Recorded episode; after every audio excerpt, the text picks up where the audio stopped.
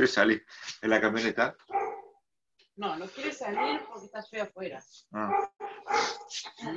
Entonces, comienza esta semana en Jeremías capítulo 1, versículo 1 al capítulo 3, versículo 4. Y si vamos al último, casi al, al último versículo, no, al último capítulo de números, capítulo 30.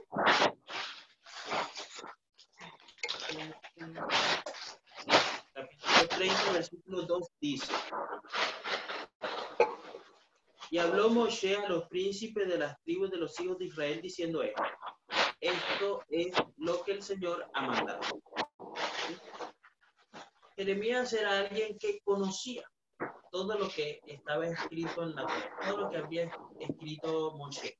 Conocía todo lo que Hashem había decretado como mismo y todo lo que había decretado como también, ¿verdad? De alguna manera, uh, estatutos o mandatos, ¿no? Cosas que hemos visto y hemos eh, encontrado en algunas oportunidades, ¿verdad? Bien. Esto es eh,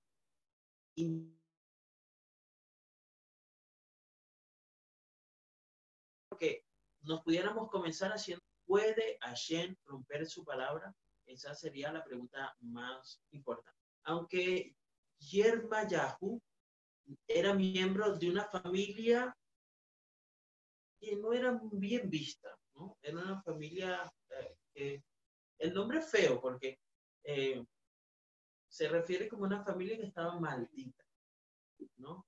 Y ese nombre, esa palabra es sumamente pesada para, hasta para pronunciar, ¿no? Jeremías tenía que enfrentar no solo al pueblo al presentar el mensaje de Hashem, sino que tenía que presentarse siendo el menos indicado para hacerlo, o de la familia con menos aceptación por parte del pueblo. O sea, que tenía que enfrentar muchos desafíos para estar allí, ¿no?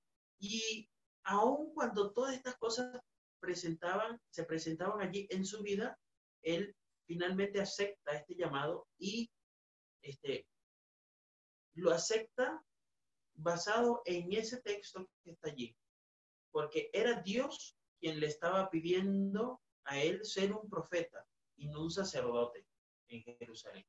Y esto es bastante interesante, porque pudiéramos pensar que en la carrera de un, de un sadik, buscando ser alguien o ser utilizado por Hashem, eh, pues pareciera que lo más importante es llegar a ser un, un, un ¿no?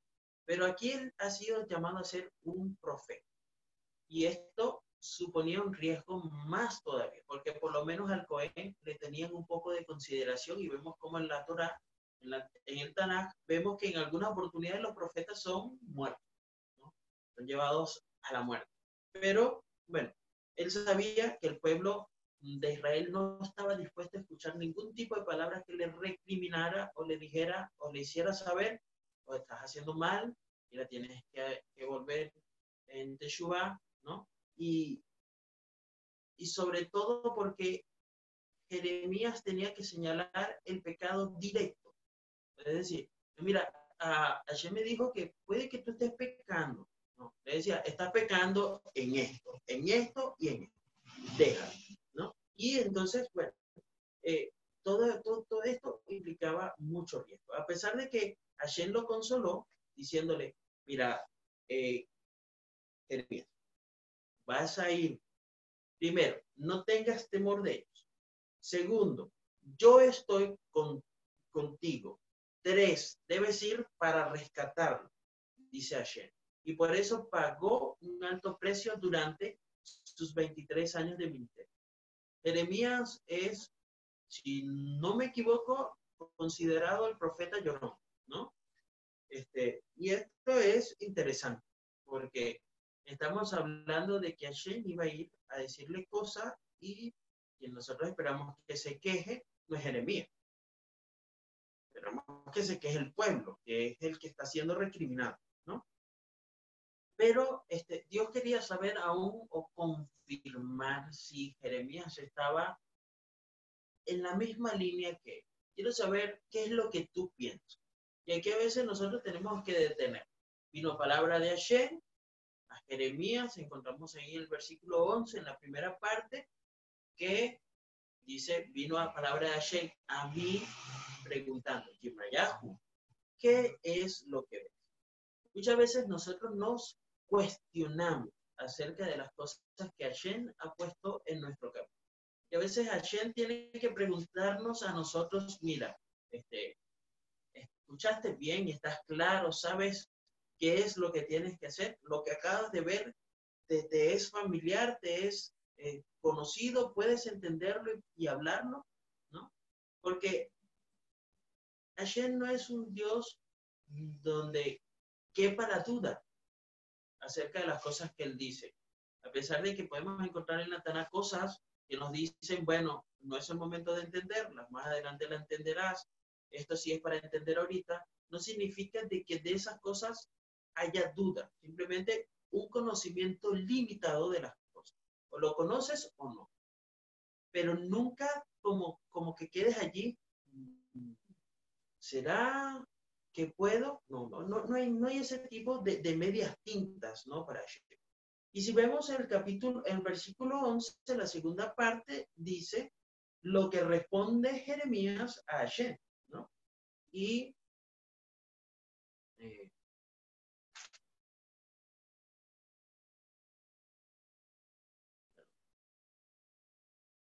¿qué, tú, ¿qué ves tú, Jeremías? Y dije, yo veo una vara de almendro.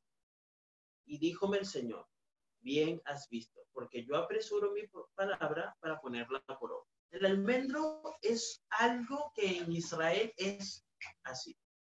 No tarda mucho y es el fruto en cobrar más rápido, madurarse y estar pronto para, para, para poder disfrutarlo. E incluso no está limitado a una época del año, sino que durante el año tiene varias este, cosechas, por decirlo así, ¿no? Y esta es la respuesta que le da este, eh, Jeremías H. Dios está cuidando sus palabras. Piense que no era para saber si realmente Jeremías estaba entendiendo o no lo que se le dijo, si había interpretado bien o no, si había asimilado bien y había hecho algo como que mm, el Señor está buscando esto porque, sí, por esto. No. Hashem está preguntando, ¿qué viste? Y dime exactamente lo que viste porque eso es lo único que yo te estoy mandando a hacer. Que lo mismo que yo te transmito de pie, de principio a fin, sea lo que tú vayas a decir. Por eso podemos estar seguros que las palabras de Dios en, en la Torah, en la Tanah, en, en el Brit son preservadas cuidadosamente por Dios. Y que los profetas, los escribas, y después de ellos han escrito fielmente y copiado con precisión su palabra. Podemos confiar en la Biblia o podemos confiar en la Biblia, simplemente porque Dios ha cuidado, ha velado por ella. Fíjense que hace poco acabamos de pasar por la eh, experiencia de Balaam y Balaam, por más que quiso decir, solo pudo decir lo que Hashem había pedido que hiciera. Pues la Torah, la Tanakh, los Nevi, ¿verdad? Eh, eh, y el Bri ha sido inspirado y escrito directamente por el Eterno, a través del ser humano, pero ha sido su voz la que se ha transmitido allí. Por lo tanto, nosotros podemos confiar plenamente en lo que podemos encontrar allí. Y más adelante podemos ver, ¿verdad?, cómo la siguiente revelación, ¿verdad?, a Jeremías es directamente sobre el futuro de la ciudad de Jerusalén, ¿no? Y, y es interesante porque les vislumbra de dónde van a venir los problemas, ¿no? Es decir, te voy a decir cuál es el problema, te voy a decir cuáles son las consecuencias y te voy a decir por dónde va a comenzar todo el proceso ¿no? de destrucción. Si vamos allá a los versículos 13 y 14, y dice, y fue a mí palabra del Señor una segunda oportunidad, una segunda vez, diciendo, ¿qué ves tú? Y dije, yo veo una olla que hierve y su haz está de la parte del aquilón. Y díjome el Señor, del aquilón se soltará el mal sobre todos los moradores de la tierra. Es decir, está diciendo, la olla está un poquito inclinada hacia el noroeste y del norte, por allí, va a venir todo el desastre. El desastre vendrá del Safón, que significa el norte, ¿no? En hebreo la palabra Safón significa norte. Y el norte es un lugar donde el sol no penetra, ¿no? Es un lugar de oscuridad. Por eso, cuando nosotros referimos al norte, nos referimos a un lugar oscuro, a un lugar que no tiene uh, la luz, ¿no? Y de este lugar oscuro vienen o vendrán los reinos que van a penetrar en Jerusalén. ¿Con, con, qué, con qué, cuál es la finalidad? Van a destruir sus murallas. ¿Por qué? Bueno, entonces podemos ver en el versículo 15, dice, porque aquí que yo convoco todas las familias de los reinos de la Aquilón, dice el Señor, y vendrán y pondrán cada uno su asiento a la entrada de las puertas de Jerusalén y junto a todos sus muros en derredor y todas las ciudades de Judá. El pueblo de Judá se ha olvidado de Hashem, de Hashem su Dios. Y ahora se le ordena a Jeremías que le diga esto a Israel. Y este mensaje iba a los pobres, a los sacerdotes, iba a los oficiales, a los príncipes y al rey.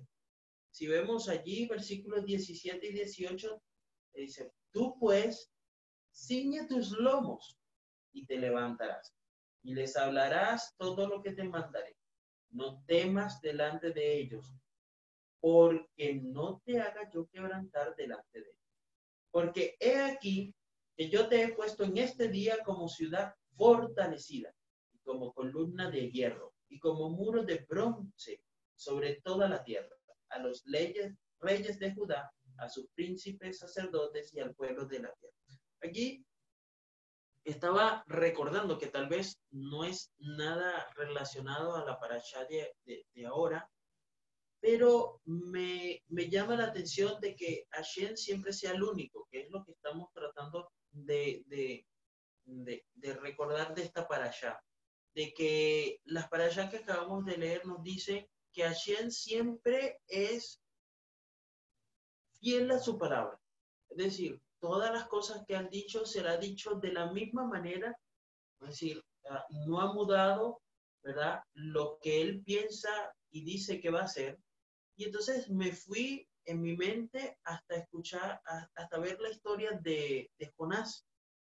También se le fue dado un mensaje y se le dijo, mira, ve, reprende y dile que van a ser destruidos, prácticamente lo mismo que se le está diciendo a Jeremías aquí allá. Pero acá cuando, cuando leemos este texto, Hashem le dice, para, y, cuidado, no te desvíes, no te, no te equivoques, porque entonces tendré yo que darte un escarmiento a ti, ¿no?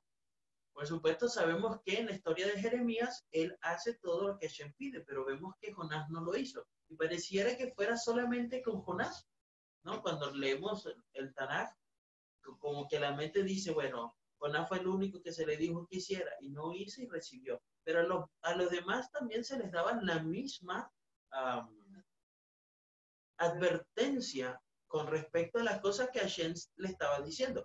Lo mismo sucedió con el pueblo. Si ustedes me obedecen, si ustedes vienen, entonces yo les voy a dar eh, la ciega a su tiempo, va a alcanzar la vendimia, todas estas cosas. Y después les dijo, si se, alejan, bueno, yo me alejo también.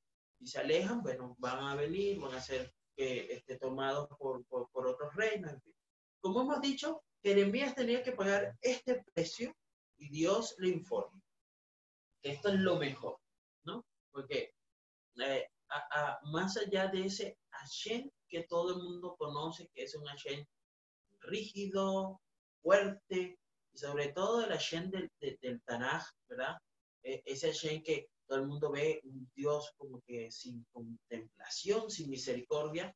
Hashem le dice a Jeremías, y pelearán contra ti, mas no te vencerán. De ninguna manera, de ninguna manera ellos prevalecerán contra ti, porque yo estoy contigo para rescatarte. Y aquí esa palabra rescatarte me, me hace interesante, ¿no? Acá en esta versión dice, y pelearán contra ti, mas no te vencerán, porque yo soy contigo, dice el Señor, para librar. Pero cuando leemos otro tipo de versión un poquito más cerca al original, dice, para, eh, para rescatar, ¿no? Y, son dos connotaciones diferentes, porque para librarte puede que no tengas que llegar al problema para yo librarte te puedo librar antes incluso de que te des cuenta de que estabas en peligro. Pero si tengo que rescatarte, se supone que ya entraste en el problema, ya te encuentras en dificultad, ya estás percibiendo lo difícil de la situación. Entonces yo iré contigo a rescatar. Y esto es bastante interesante, ¿no? Porque no se le está prometiendo nada fácil, ¿no? Pero aún así se le está diciendo, mira, aún cuando caigas y estés en, en, la peor situación, yo te rescataré, ¿no? Y luego de esto comienza el capítulo 2, que es un grito de amor de Hashem. Dice, ve y grita a los oídos de Jerusalén que esto es lo que Hashem dice.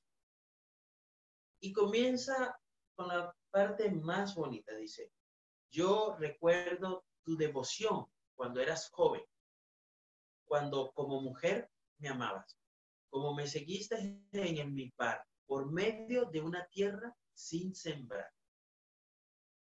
Ese periodo en el desierto es el recordatorio de Hashem y es la conexión que tenemos entre la Pasha y la Tara. Y a veces, este, últimamente hemos estado leyendo sobre personajes que conectan la Parasha con la Tara. Leíamos por ejemplo, a Coraj, y luego veíamos a un descendiente de Coraj, que, ¿verdad? Ahí a Samuel. Y así vemos como que una acción o una persona que conecta con otra, pero aquí lo que está en conexión es esa parte hermosa, esa relación de hombre, ¿no? Es, y justamente en este tiempo estamos pasando entre el 17 de Tamuz y el 9 de Ab, ¿no? en el momento donde ocurrieron todos esos eventos desafortunados para el pueblo de Israel. Eh, la destrucción del templo, la destrucción del muro, el, el, holocausto, el, um, lo del becerro de oro, este, la venida o la información que trajeron los diez espías. Todo esto ocurrió en este tiempo. Y Hashem está aquí, bueno, recordándonos en esta oportunidad, porque eh, específicamente no, no, no tengo el contexto del, del momento en el cual Jeremías está hablando acá, pero recordarlo ahorita, justo ahora, nos dice, mira, incluso en el desierto, cuando te equivocaste tantas veces, era la relación más hermosa que pudo haber entre tú y mí, así como dice H, entre tú y mí, ¿no? Y, y entonces Jeremías le recuerda a Israel el tiempo de su primer amor en el desierto. ¿no? Eh, y allí podemos recordar también otros momentos donde el pueblo de Israel hizo enojar al pobre Moshe, ¿no? Y, y bueno, y Moshe tenía que recordarle, mira, por tu infidelidad, por tu necedad, por tu. Este, y esto es exactamente lo que van a aparecer en los siguientes capítulos de Jeremías. Eh, La infidelidad de Judá en los tiempos de Jeremías es tan descarnada que todas las rebeliones de Israel en el desierto no son en nada en comparación. Es decir, los problemas que tuvo en el desierto no se comparan al nivel de ni a la mentalidad que poseían para ese momento el pueblo de Israel. Pero en el desierto Israel siguió a Dios, le fue fiel a Dios y tuvo su primer amor por él. Por eso se les repite nuevamente y podemos encontrar allí algo interesante en, en Devarim, en Deuteronomio. Israel, Devarim eh, 2.3, ¿no? Y pueden buscar Devarim 2.3 y de Deuteronomio 2. Dice.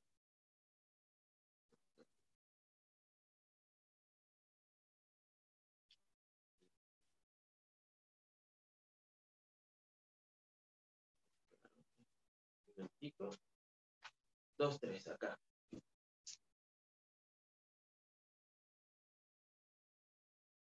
Dice.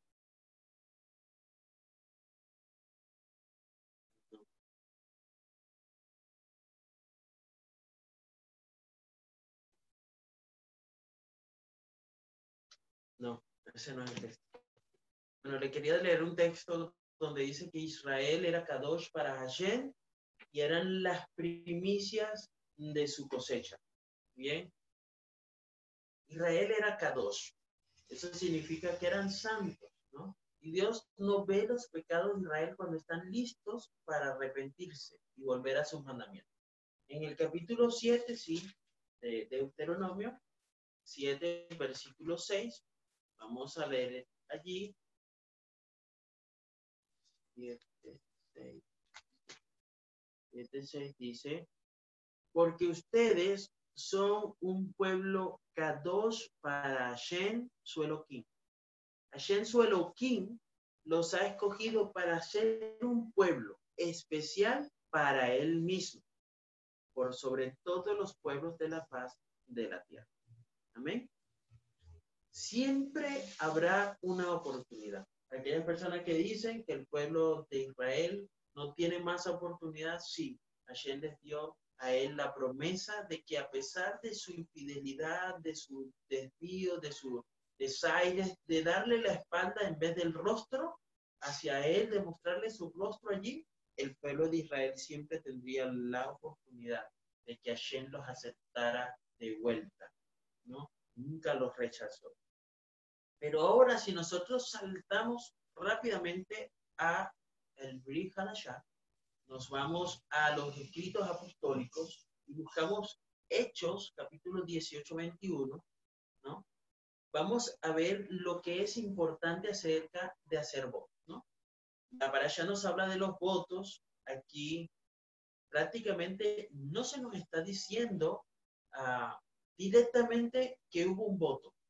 En la Aftara, ciertamente, no he hablado de ningún voto, solo nos refería al principio. Pero es que allí en el desierto, como les comentaba, el pueblo de Israel hizo un voto para Hashem. Nosotros seremos tu pueblo. Nosotros haremos y oiremos lo que tengas que decir. Es decir, se comprometieron con votos y juramentos ante Hashem. Ahora fíjense que acá en Hechos, capítulo 18 al capítulo 21, Yeshua refuerza esta misma de Hashem donde nos invita a nosotros, a ti y a mí, a no jurar o hacer votos innecesarios. Por eso, Hashem dice, eh, perdón, Yeshua dijo, Ineani, sea su hablar, que qué, lo lo, porque lo que es más de Mateo 5:37. Van a ver allí qué es lo que que era lo que Marjorie referiría el diario. tu hablar sea un sí o un no. Nada a medio camino. Nada que dé pie a elección, sino que sea una respuesta exacta y concisa. Esta misbat de los votos, y fíjense que es interesante de que sea misbat y no un mishpat, ¿no? no sea un estatuto o una ordenanza. Esta misma de los votos y el juramento podría ser usada para un buen o para un mal propósito. Y en la Brija de Ashá tenemos un ejemplo de el rabino Shaul, ¿verdad? Haciendo un voto antes de ir a Jerusalén. Si vamos a Hechos, capítulo 18, versículo 18, dice que después de esto Shaul eh, se quedó allí un tiempo y se despidió de sus hermanos, los hermanos israelitas navegó de allí para Arán, y con él iban Priscila y Aquila, habiéndose rapado la cabeza en Sencrea, porque estaba bajo un voto nazareno.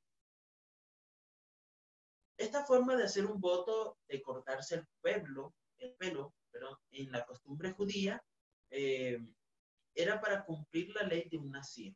¿okay? Como está escrito, podemos buscar eh, Bamidbar, capítulo 6, versículo 18, donde nos dice que el nazir va a rapar su cabeza dedicada a la entrada del Oel Moed, va a tomar su cabello removido, que ha removido de su cabeza y lo va a poner en el fuego debajo del corbán de Shalom. Va a ser una ofrenda de paz junto a la ofrenda de paz va a colocar su cabello que acaba de rapar. Entonces, Shaul no negó en ningún momento el judaísmo, ¿verdad? Este, cuando se encontró con Yeshua en el camino de Damasco. Lo aceptó siendo él como era, aceptó al Mashiach, ¿verdad? De Israel. Y ese voto que había hecho Shaul, ¿verdad? De ser fiel y de ser un sadí, de mantener sus raíces judías, no lo dejó, ¿no? no solamente es los votos que vamos a referir más adelante, sino que su identidad no la perdió. Siguió siendo un rabino, un judío, ¿no? Como tal. Y fue fiel a toda esta tradición de sus ancestros, ¿bien? antes y después de aceptar a Yeshua. Era un judío fiel que observaba la Torah. Por eso cuando se detuvo en su viaje en Éfeso para el Shabbat, lo primero que hizo fue ir a una sinagoga. Dice Hechos 18-19, que sería el siguiente versículo, llegó a Éfeso, los dejó allí, pero él entró dentro de la sinagoga y razonaba con los yaudí. ¿no? no fue solamente para predicar de Yeshua. Y esta es una, una enseñanza que también nosotros podemos tener, ¿no? No fue solamente hablar de él, sino fue primero para orar, fue para celebrar y guardar Shabbat de la mejor manera posible. Es decir, él mantuvo todas las enseñanzas de la, de la Torah en ese momento. Y adicional a eso, compartía su conocimiento de haber visto al Mashiach Israel, haber conocido al Mashiach. Eh, y, cuando leemos este libro, de hecho, vemos que, uh, que él iba a la sinagoga cada Shabbat, ¿no? Eh, sabía cómo predicar, sabía cómo compartir la Torah con los judíos eh, y cómo compartir a Yeshua Mashiach con el pueblo judío, ¿no? Por eso era, fíjense que a pesar de Jeremías, ah, de, todas las cosas que habían allí, y sabiendo que el pueblo judío para, para el momento de, de, de, de Shaul tampoco aceptaban a Yeshua como, como, como el Mashiach, él hablaba y la gente se interesaba en escucharlo. ¿No? Su palabra era como de un interés público, tanto para los que aceptaban como no, porque el que no aceptaba necesitaba escuchar para luego decir, ah, no, no, no, no creo. Pero este, iban a verlo, iban a escucharlo. Entonces tenían ese como ese sentimiento de acercarse allí, ¿no? Y, y lo mejor del caso es que el rabino Shaul lo hacía de una manera tan natural, ¿no? Que, que mm, los, los que estaban allí, dice el versículo 20 del capítulo 18, que era tan especial estar con Shaul, escuchando de todo lo que tenía que decir, que la gente le pedía, quédate con nosotros, no te vayas, no, no, no, no, no regreses tan rápido de donde vienes, no, no, no hagas tantos planes de ir para otro sitio, quédate con nosotros, ¿no? Pero Shaul había hecho un voto y era ir a Jerusalén para la próxima fiesta. Como buen judío iba a ir a la siguiente fiesta. No podía quedarse con. Dice que se despidió de ellos y diciendo, es necesario que en todo caso yo guarde la Moed que viene en Jerusalén. Pero volveré de nuevo a ustedes. Y si Hashem, nuestro Dios, quiere, ¿verdad? Eso va a suceder él navegó y partió de Éfeso. Eh, luego vemos que eh, en el texto hay un ejemplo de mal uso de los votos también, ¿no? Eh, llegó a Éfeso y, bueno, fueron eh, algunos judíos rabinos dijeron, ve, nosotros no vamos a comer ni a tomar nada, no vamos a hacer nada hasta que la vida de Shaul sea tomada. Y qué interesante, ¿no? Porque no era como que, como que me llamo Ronald, esto se va a cumplir, ¿no? Era, no voy a tomar las fiestas que Hashem ha mandado hacer hasta que yo vea cumplida mi misión de matar a Shaul. Es decir, su voto no era en pro o favor de Shaul, era en contra directa de Hashem, de la palabra que Hashem había establecido como estatuto. Y no era como una misma que tú podías, ¿no? tener allí, no podías anular un mandamiento haciendo alguna cosa, ¿no? Y este comportamiento que estas personas tuvieron aquí es el mismo comportamiento que vemos hoy día con las personas que son extremistas, las personas que son este, antisemitistas, eh, ¿no? Eh, las personas que son de izquierda, eh, o extrema derecha, sí, extrema izquierda, extrema derecha, por supuesto, que no son buenas, ¿no? y, y, lo peor del caso es que estas personas van ante el Juanín, ¿verdad? Y al Sanedrín en Jerusalén para revelar su plan. Y vemos cómo Hashem utiliza al sobrino de Shaul, que ya sabía lo que estaba pasando y fue y habló con las autoridades. Y esto es interesante.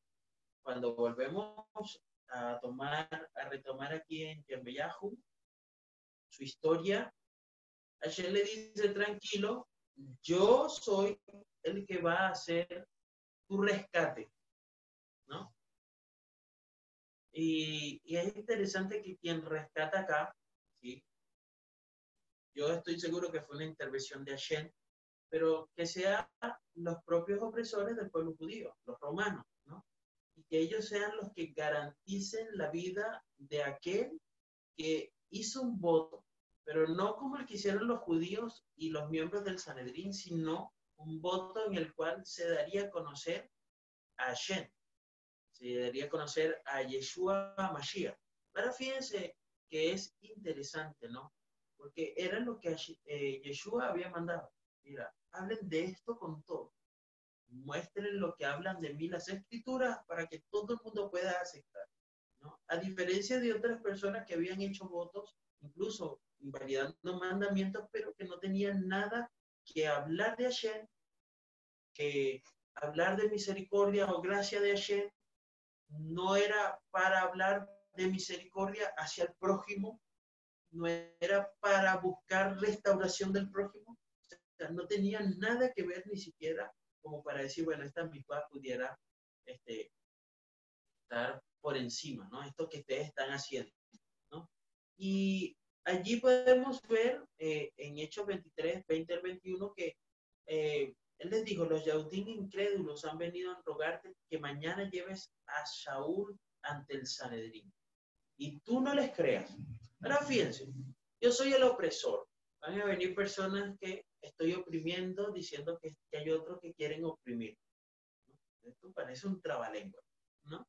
Pero lo más interesante es que esta persona haya creído en el testimonio de alguien que él no conozca. ¿sí? viene un grupo de personas decirme, mira, fulanito hizo tal cosa para que tú sepas y lo dejes libre porque vienen otros con muchos argumentos, tal vez válidos para ellos, ¿no? ¿Y a qué grupo creer? ¿no? Sobre quién vas a basar tú, porque viene uno, pero vienen diez en contra, ¿no? Y, que, este, eh, imagínense, el Sanedrín eran 70 ancianos.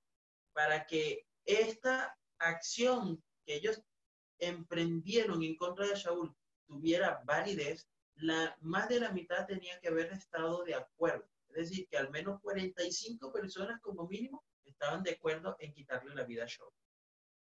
Estaban listos para matar. Y así, bueno, volviendo al capítulo 18 y 19, vemos que eh, Shaul, después de sus viajes y enseñanzas, decidió continuar su viaje hacia Jerusalén para cumplir sus votos a Hashem. Y pasadas estas cosas, se propuso en la Ruach, habiendo pasado por Macedonia y por Akadá, ir a Jerusalén diciendo, después que haya estado allí, será necesario verme también a Roma. ¿Sí?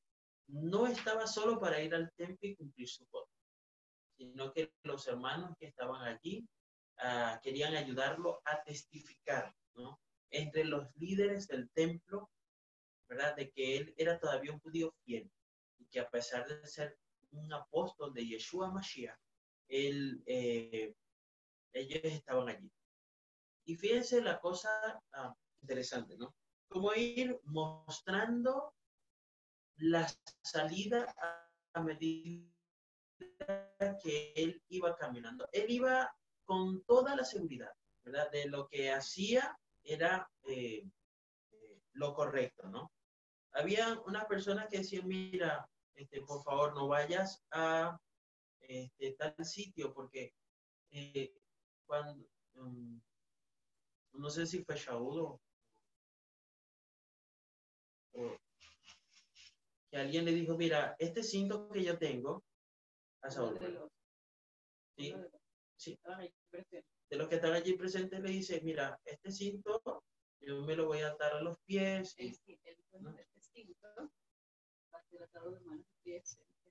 Sí, el dueño de este cinto va a sufrir de esto, va a ser atado de manos y de pies en Jerusalén.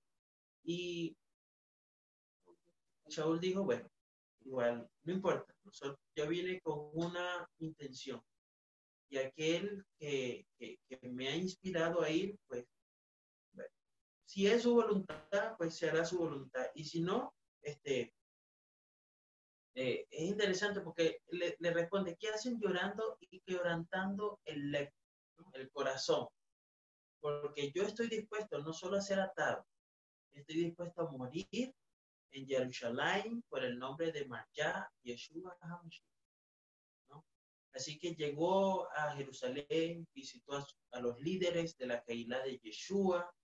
Eh, los hermanos israelitas recibieron a él eh, y a los que iban con él con Sinja.